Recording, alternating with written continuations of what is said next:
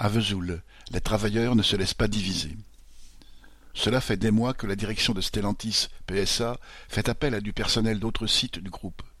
Aujourd'hui, ils sont une centaine à venir à Vesoul de Mulhouse et Sochaux pendant qu'elle licencie les intérimaires.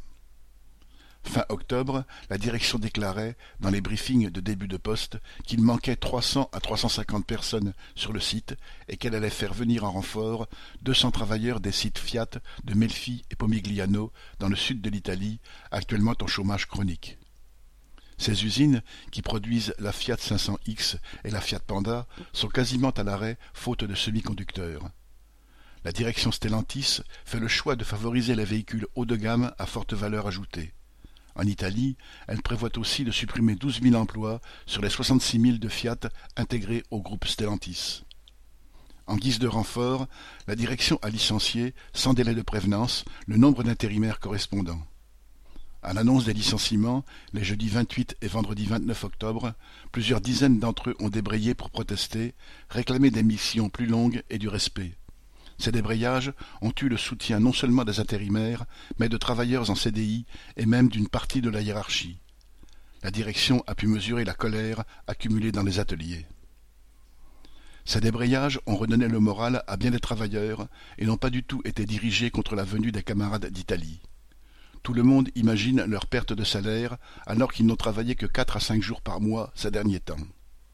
Le patron demande aux travailleurs de Melfi et Pomigliano de faire plus de mille trois cents kilomètres pour gagner leur vie, et bien des travailleurs se demandent si demain ce ne sera pas leur tour.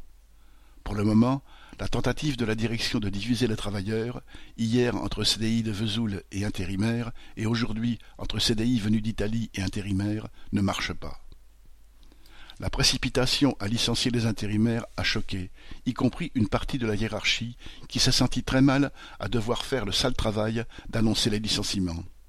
D'ailleurs, dès le 8 novembre, une centaine d'intérimaires, y compris des grévistes, étaient rappelés au magasin avec des contrats jusqu'à la fin du mois, le temps que la direction puisse faire traduire en italien la voix qui donne les ordres des commandes.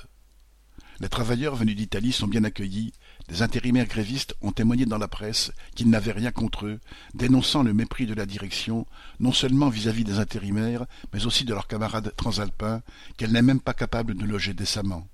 Ce sont les travailleurs de Vesoul et des habitants qui les aident à trouver des logements. Un tract CGT en italien sera distribué, mais beaucoup se débrouillent déjà pour communiquer via des applications de traduction, y compris pour pouvoir lire le bulletin lutte ouvrière qui est collectivement commenté. Correspondant Hello.